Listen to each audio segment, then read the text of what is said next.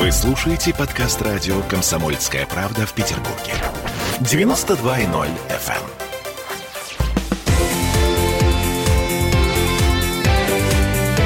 Картина недели.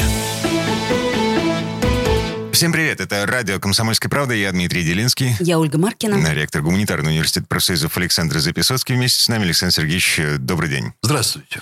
На троих подводим некоторые информационные итоги уходящей недели. Главная тема – выступление Путина в Давосе. Впервые за 11 лет э, президент России выступил на экономическом форуме, крупнейшем экономическом форуме в мире. И в этом выступлении он сравнил нынешнюю ситуацию в мире с тем, что происходило в 30-е годы. То есть такое состояние предвоенное, когда ну, уже пахнет жареным. И заявил об угрозе войны против всех всех Я бы сказала, всех. да, всех против всех все-таки есть деталь. А, ну, честно говоря, во-первых, возникает вопрос, почему Путин вообще выступил в Давосе на экономическом форуме? Я думаю, что выступил он потому, что это действительно крупная международная площадка, которая находится в центре внимания мирового сообщества. Я бы даже сказал, что это не просто крупная площадка, а вполне возможно ведущая площадка. Надо еще посмотреть, какие форумы в мире приближаются к ней по влиянию. Но погодите, есть Генассамблея ООН, на которой выступал Нет, извините, Путин в это, прошлом году. Это а. нечто другое. Так. Это дипломатическое, вот официальное, межгосударственное, хотел сказать, сборище, собрание. Вот. А что касается Давосского форума, это такая как бы частная инициатива, которая имеет совершенно другой статус и э, подвержена, ну, я бы сказал, бы иным совершенно ограничениям и регулированиям. Но вы хотите сказать, что это именно те люди, которые на самом деле управляют миром? Э, это те люди, которые формируют общественное мнение, это крупнейшее место, где происходит, ну, скажем так, неформальный обмен мнениями между интеллектуалами, который, конечно, подвержен регулированию, но совершенно иному, нежели вот официальной государственной площадке. Я не уверен, что Путин там оказался бы, если бы не коронавирус и если бы не возможности виртуальные. Да, он выступал дистанционно, это было видеообращение. Да. Э, выступал бы он лично, не знаю, потому что отношения с Западом все время усложняются, и появляется очень много факторов, осложняющих приезды зарубежных лидеров друг к другу. Вот э, против Белоруссии сделали, против э, России сделали, против Китая тоже все время пытаются, там стимулируют э, национальную автономию известную для развала Китая. Китай очень жестко это дело пресекает, но уже действительно все против всех. Понимаете, существует вероятность столкновения с Западом, которое может произойти и на Востоке. Поэтому вот такие международные каналы коммуникации, они перестают работать. Так, насчет угрозы войны всех против всех. Смотрите, этот посыл в словах Путина, он прозвучал аккурат в те дни, когда Соединенные Штаты и наша страна работают над договором о контроле за стратегическими ядерными вооружениями. Вот. Единственный оставшийся договор между э, Соединенными Штатами и Россией. Почему Путин Вы знаете, говорит сейчас о возможной войне всех против всех на фоне вот э, работы над этим договором? Я вам отвечу на этот вопрос. Работа над этим договором – это небольшой частный случай. И, кстати, это любопытный очень случай. Вот э, так называемые пропагандисты, просветители, а это на самом деле американские пропагандисты, которые работают, имея двойное, тройное гражданство, работают сегодня на нашей территории, они не устают повторять о нашем технологическом отставании от Запада, о неспособности нашего нашего государства организовать научные исследования. На самом деле, пожалуй, вот современные оборонные технологии и оборонительные и наступательные российские, они превосходят американские. И стратегические ядерные вооружения – это та самая область, в которой по совокупности параметров Россия там, конечно, опережает Соединенные Штаты, опережает совершенно явно. И по Это многим... вы имеете в виду мультики, которые показывал Путин э, три да, года назад? которые вдруг стали летать, попадать в цели. А, и взрываться в, в окрестностях э, Архангельска, да. Дмитрий. Ну, тут э, я Дмитрий, да, не совсем не с тобой, надо, Дима, согласна. Не надо передергивать. Я вам скажу, что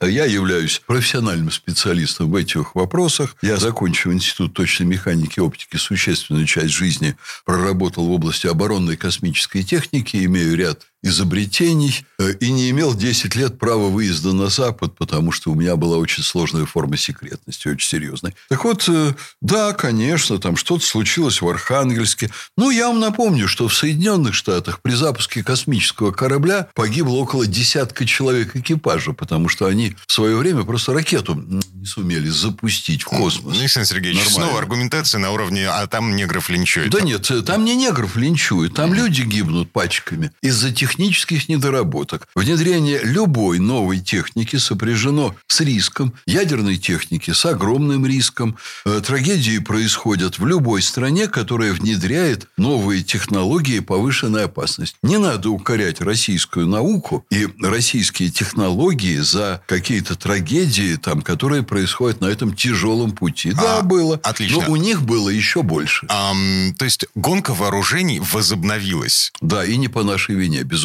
Ага. А теперь, конечно, мы их опередили за очень короткие сроки. Э, К сожалению, за- то- только за счет того, что стали быстро очень разрабатывать те идеи научные, тот научный задел, который был сделан нашими учеными в советское время. Это означает, что если у нас не будет вот такого задела сегодня, то через 10-15 лет мы начнем отставать от тех же самых Соединенных Штатов. Не от Китая, более чем уверен. Слушайте, а в этот же день, когда вот происходило все, что мы сейчас обсуждаем, в Донецке открылась конференция под названием «Русский Донбасс». Туда приехала Маргарита Симонян, на минуточку, эм, шеф э, телеканала Russia Today, заявила вот буквально следующее. Люди Донбасса хотят жить у себя дома и хотят быть частью своей огромной, великой, нашей щедрой Родины. И вы обязаны им это обеспечить. Россия, матушка, забери Донбасс домой.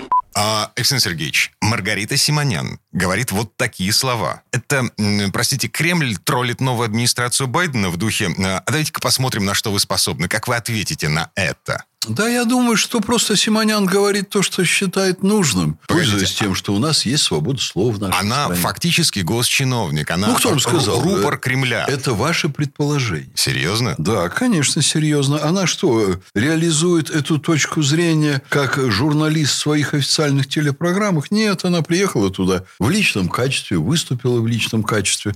Я вам скажу, что я вот ректор университета, который критикует наших чиновников от образования, критикует вот с момента, когда пошли современные реформы образования. Я против ЕГЭ, я в- против очень многих вещей. Болонского процесса, в принципе, и так далее, и так далее. Вот по всем позициям реформ, которые проводил Ливанов, я публично высказывался в публичной сфере против этих реформ. Потом я приходил на работу и как чиновник скрупулезно выполнял, скрипя зубами, все предписания э, этого самого министерства, которое я критикую. Поэтому, ну, я думаю, что Симонян, у нее есть своя личная позиция. Она, конечно, пророссийская. В этом смысле Симонян, конечно, она созвучна ну, вот основным направлением развития страны. Она в курсе кремлевских проблем. Она может туда заходить, в Кремль, и там что-то обсуждать, обмениваться мнениями с чиновниками. Но из этого не вытекает, что Кремль поручил ей прокачивать какую-то идею. А, так, Александр Сергеевич, эм, есть мнение, что вот эта поездка Маргариты Симонян, вот этот сам форум под названием «Русский Донбасс», цель которого выработать некую стратегию э, возвращения эм, вот этого региона в лоно матушки России.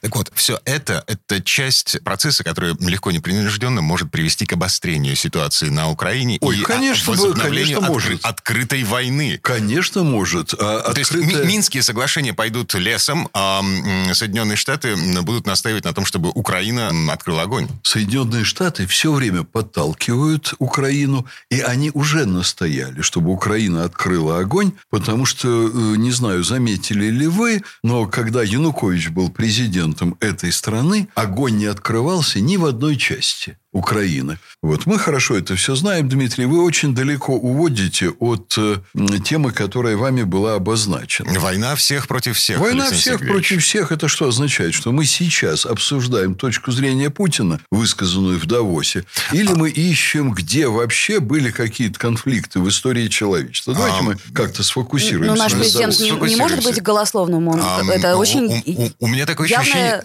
что о, Путин угрожает. Нет, Путин, Путин это, не это угрожает. страшилки, нет? Путин у нас главный голубь мира вообще и главный либерал в стране, Да? безусловно. Ну так Путин все-таки эм, не угрожает миру войной всех Вы против знаете, всех. что, ну, наверное, какая-нибудь э, в кавычках демократическая пресса, в кавычках оппозиционная, на самом деле проамериканская, она и такое напишет. Вот, э, и вот то, что Путин угрожает. Я сейчас смотрю то, что творится на сайтах некоторых так называемых оппозиционных СМИ. Ну, если бы у меня были волосы, они бы встали дыбом просто. Потому что Путину приписывают вообще черт знает что. Потому что Путин стал главной мишенью Запада, э, возрождая Россию, делая ее сильной. Потому что Ельцина они любили, Горбачева они любили. Эти два человека все разваливали. Путин возрождает, восстанавливает. Поэтому все направлено. Борьба с Россией, стремление разрушить Россию направлены, сфокусированы лично на Путине. От этого, так сказать, Путин там лично дал указание отравить там какого-то Литвиненко, про которого он до отравления ничего не слышал. Путин лично дал команду отравить Скрипаля. Путин якобы лично дал команду отравить Навального. Путин там живет в каком-то дворце, в котором он ни разу на самом деле не был, дворец Путина. И вот эта вся бредятина, она совершенно не случайна, она замечательно упаковывается, Путин видит реальные опасности и видит то, что, кстати, генсек он сейчас сказал, что э, ведущие государства мира становятся недееспособны в своих контактах. Там была очень интересная фраза, я, к сожалению, не точно цитирую. Он дипломатическим языком, Гутьерреш, сказал то же самое, что сказал Путин. Практически все против всех. Это мнение генсека ООН. Так, на этом э, многоточие поставим. Вернемся в эту студию буквально через пару минут. Э, меняем тему. В следующей четверти часа возвращаемся в Россию. Будем говорить о судьбе единого госэкзамена. Картина недели.